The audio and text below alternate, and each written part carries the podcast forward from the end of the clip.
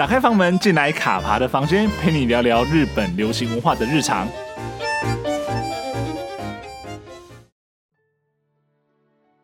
Hello，我是卡爬，先跟大家拜个晚年，祝福大家新年快乐，虎虎生风，在新的一年一切心想事成，平安顺利哦。那今年的新年假期呢？不晓得大家有没有出去走走逛逛，和家人或朋友团聚？那除了呢一起吃年夜饭之外呢，有没有利用假期把一些之前没有追的剧，或者说 on 档的剧追到最新的进度呢？以我自己来说，我真的花了不少的时间在追剧啦。但是呢，就算是放假时间很多，但是呢，想追的戏呢更多，所以时间仍旧不够用。加上说一直追剧呢，眼睛其实还蛮疲劳的，所以呢，还是有不少的剧呢没有补上，那也只能等后面再用时间慢慢追喽。那这集呢，打算轻松一点来跟大家聊聊今年冬季日剧中乃木坂四六毕业以及现役成员的身影哦。那有些听众朋友呢，应该会有印象，因为在去年的夏季档呢，做了一集。乃木坂四六的毕业生来开场同学会吧，分享了毕业生在当季的戏剧表现。那这集播出之后呢，其实反响蛮不错的，所以我一直在想说，哎，要再找个机会来录一个同样题材的题目，因此呢，就有这集的诞生了。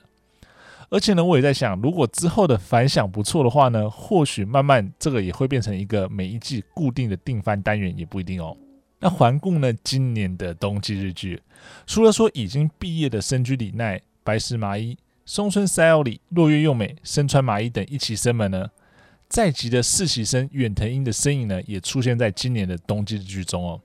而且他们呢，不管是前辈还是后辈，参与的作品类型各有不同，而且各有话题哦。那今天呢，就来稍稍跟大家聊这六位毕业以及现役的成员们，在今年冬季参与戏剧演出的表现。那我们就开始哦。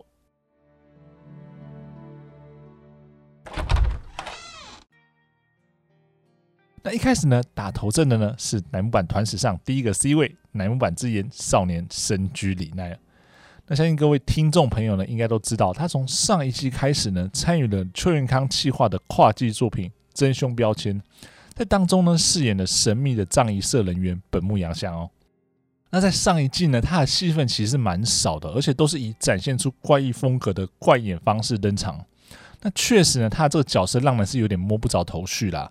那不过呢，当剧情进入了第二季之后呢，他的戏份明显变多，而且最重要的是呢，少年他在诠释这种疯癫的角色，意外的蛮合适哦。那他在剧中呢，他有几段演绎的呈现呢，都会让人想起他在过往乃木坂时期的综艺中呈现出满满的综艺感的样貌。而真凶标签呢，也是他在二零一八年从乃木坂四六毕业之后呢，首度以常规角色参与的黄金档日剧演出哦。而且呢，有别于在即的时候呢，那时候留了利落的短发呢，加上有一些英气的脸庞，在真凶标签之中的本木阳香这个角色呢，他则是以一头长发搭配的套装的造型出现，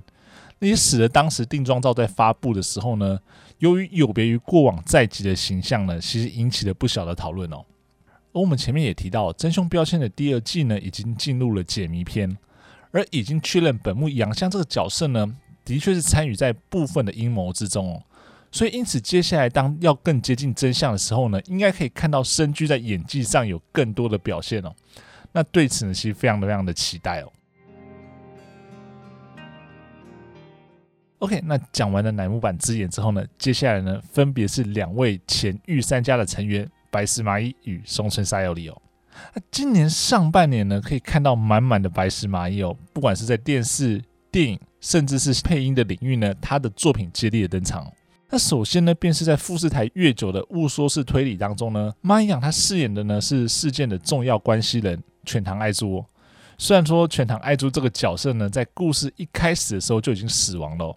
但是呢，正是因为他的死亡呢，让整个故事呢得以继续被推动。那他的这个故事呢，也成为后来整个雾说式推理的主线之一哦。那应该也有不少的听众朋友或者说粉丝知道说，哎，麻衣其实是我的神推。那几乎是从刚开始喜欢乃木版四六的时候呢，就注意到成员。那上一集呢，在讲雾说式推理的时候呢，也有稍微提到哦，当时麻衣的定妆照出来的时候呢，简直是惊为天人。虽然说呢，跟漫画原作的想象还有一点点差异啦，但是呢，我觉得无损他诠释这个角色的程度。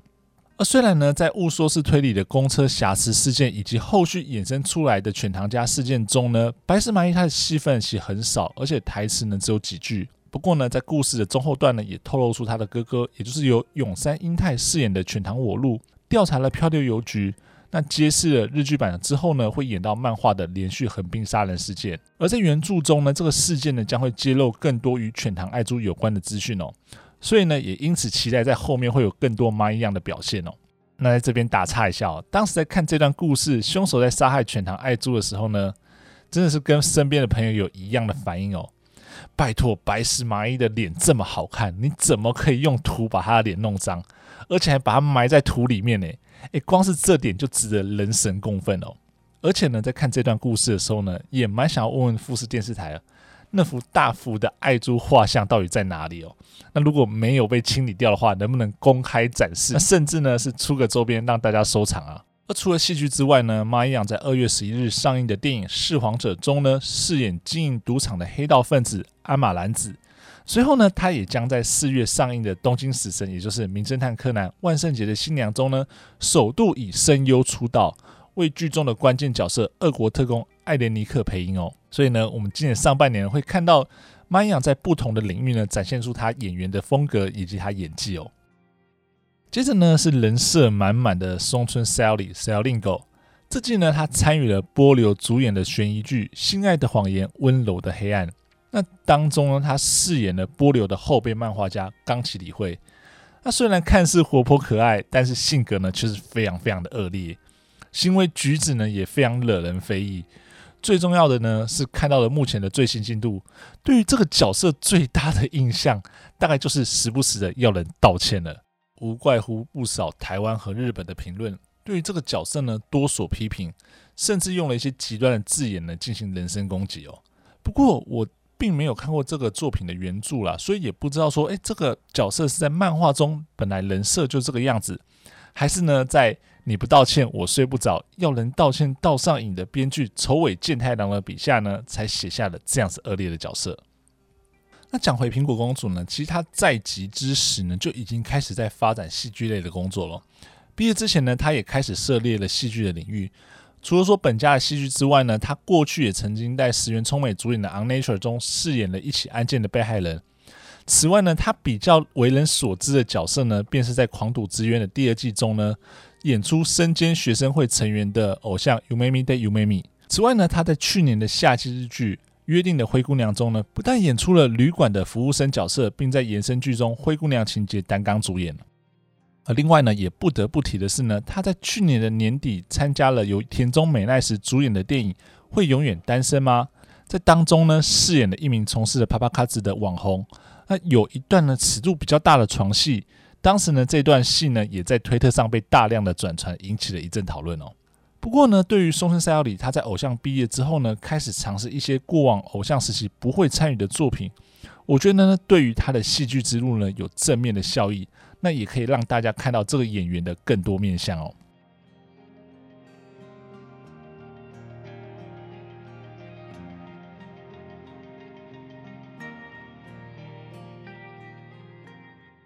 那接下来呢，两位呢是被我称为是乃木坂46毕业生中的演技担当哦。那第一位呢就是身穿麻衣麦麦。那麦麦呢，他在二零一六年六月的时候毕业，至今其实已经五年多了。而他在毕业之后呢，就一直在投入演员的事业之中，而且也非常非常努力。他包括像是在舞台剧啊、电视剧、电影都有演出的经历。那之前呢，也曾经拿过他玛樱花赏的最优秀新晋女优赏哦。我觉得她的演员资历可能是今天谈到这里的毕业生里面最漂亮的一个。那她在今年的冬天呢，参与了娃娃舞制作的《风刃师》这部作品。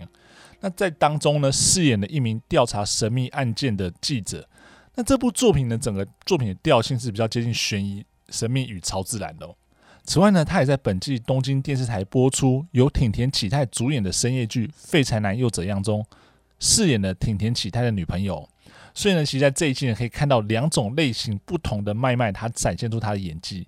而虽然说这两部作品我自己都还没有开始看啊，不过呢，以我对麦麦的演技的理解呢，其实不需要太担心他的表现哦。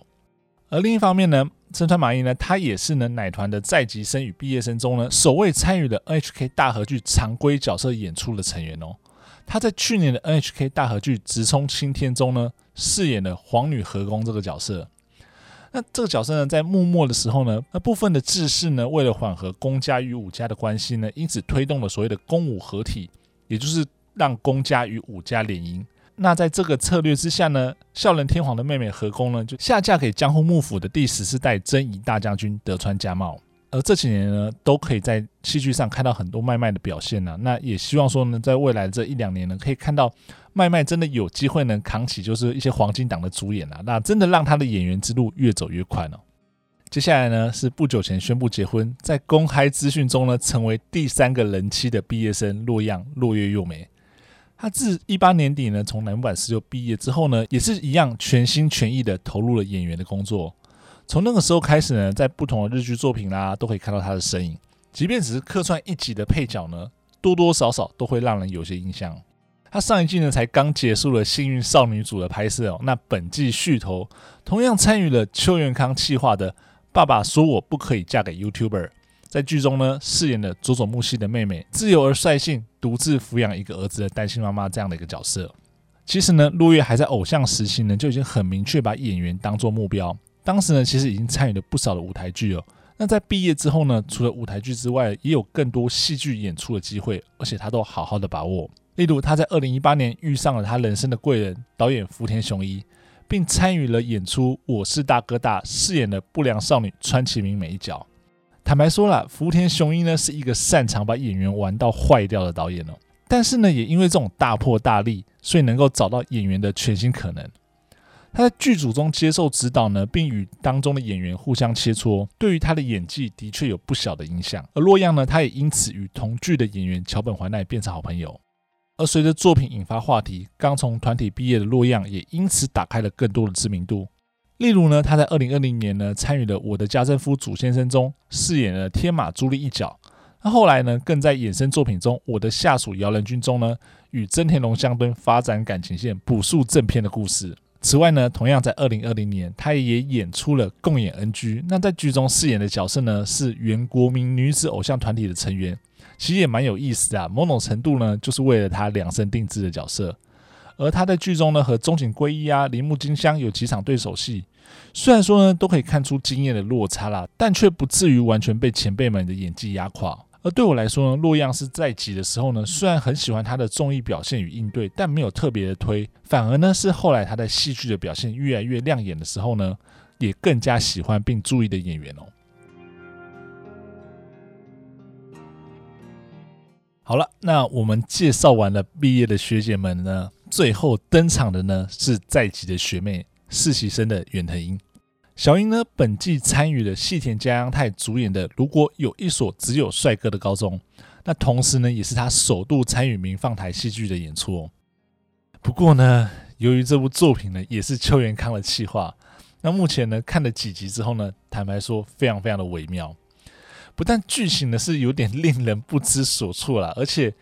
号称聚集的众多 Ikeman 演员这件事情呢，让我感到非常尴尬。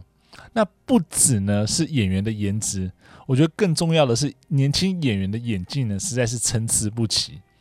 那如果呢只靠主演的细田佳央太来支撑，那真的是太难为他了。而且呢，由于这也是邱元康的原案啊，那大家都知道邱元康老师的原案作品呢 真的是前科累累啦。所以小英第一部民放台的作品呢就参与了这样子的一个作品，那也不知道到底是在帮小英还是在害小英哦。然而呢，我也觉得，虽然说第一次在村外的演戏呢，就是演这样的作品，但是呢，回顾过去这三年，小英从爱哭鬼、不善言辞与应对，到如今在综艺、模特儿、演唱会等各种领域的表现呢，她的成长是有目共睹的。而且现在呢，又在开拓了戏剧的领域。虽然我觉得起步一定是不好走，总是要受点伤与磨练，才能让未来的路走得更宽广。但是呢，我想前辈们也都是这样走来的，所以扛起团体未来的这些成员们呢，也应当如此。所以，即便这部作品让人感到有些尴尬呢，但是呢，仍然期待着小樱往后在戏剧领域的表现哦。OK，那聊了这几位本季乃木坂毕业成员与在籍成员参与的戏剧之后呢，不晓得各位听众朋友，你们看了几部呢？最喜欢的又是哪一部作品呢？都欢迎在粉砖留言与大家一起讨论分享哦。喜欢今天的节目吗？如果喜欢的话，请不要吝啬你的喜欢，五星好评加订阅。如果想听什么样内容，想听什么样故事，都欢迎在粉砖私信留言让我知道哦。那么卡帕的房间，下周见喽，拜拜。